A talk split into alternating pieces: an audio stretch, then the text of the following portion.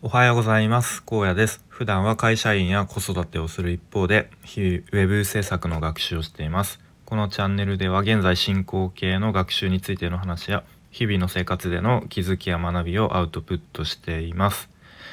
えーと頑張って毎日更新をしていたんですけれどもついに2日ぐらいかなあの空いてしまいました。というのもちょっと本業の方がかなり忙しくて先週の木金土あたりですね。でまあ忙しかったりえー、まあちょっとうん結構今ウェブ制作の案件をやらせてもらっていてそれの作業が結構うんなんか夜にあのやってしまうことが結構多くてでそれで結局次の日起きるのが遅くなってバタバタして、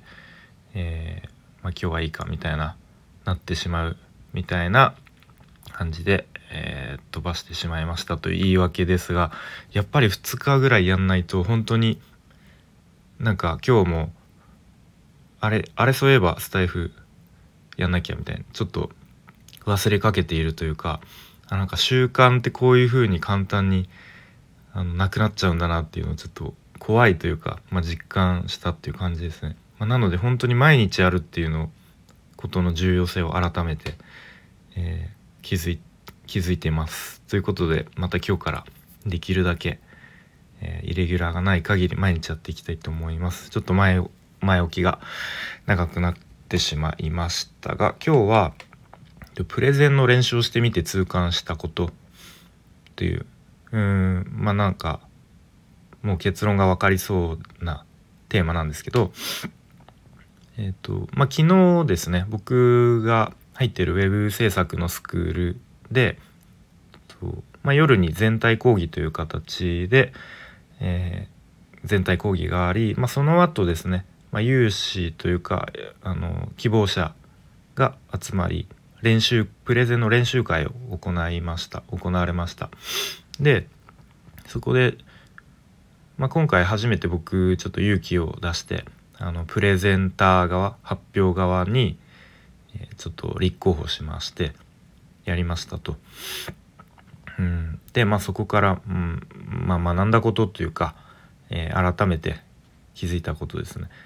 まあ、本当プレゼンのえっ、ー、となんだろう成功する鍵はもう2つかなと思ってもう準備と場数もうこれに多分集約されるというかもうこれしかないのかなっていうのを改めて感じました、まあ、考えてみれば当たり前なんですけどね。もうそこまで自分があの、専門的なスキルとか知識とか経験がないまさに今学習中の内容を話すのでその内容をインプットしもうインプットもあの、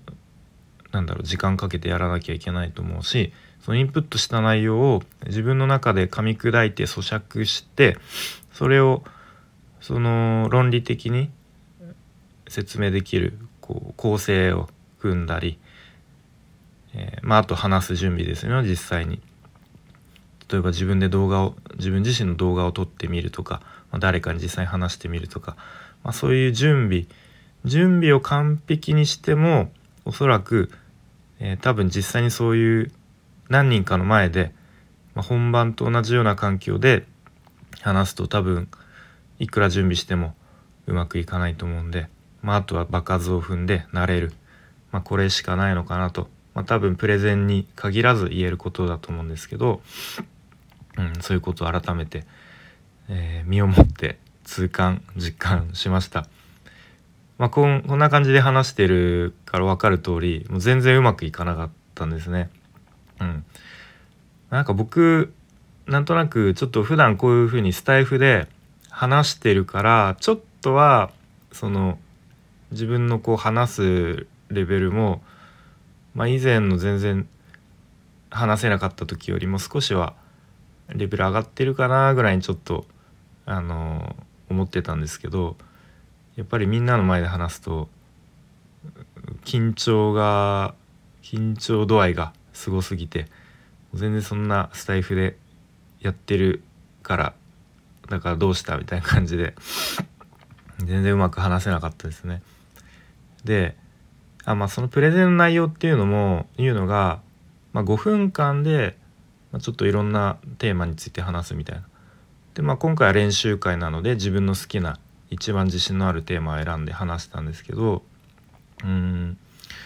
何ですかねやっぱり緊張して自分でも緊張してるのが分かるし話し方硬いな表情硬いなっていうのが分かるしあと話してる途中であれなんかこの構成とか論理構造とか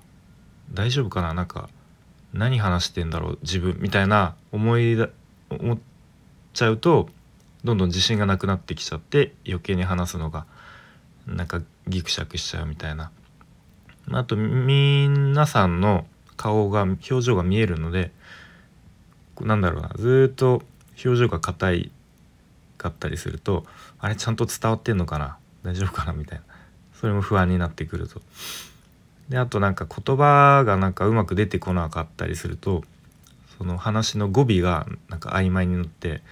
「うん、何々だと思います」みたいななんかこう曖昧な表現になってしまったりしてっていう感じが結構自分でやってみた、うん、反省点というか改善点かなと思いましたね。で皆さんからフィードバックをもらいまして、うんまあ、それをいくつか、えー、話すとやっぱり緊張感が伝わってきましたと。ですごい硬い印象を受けましたと。で緊張が伝わってくるからちょっとこっちも安心してあの聞けないみたいなこうところがありましたよと、まあ、確かにそうだなと思いましたね。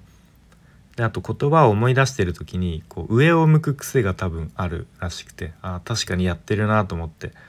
なんか思い出してる時上っていうかなんか斜め上見ちゃうみたいな、うん、あんまり、うん、そういうのも伝わっちゃうのかなと。でまあなんか僕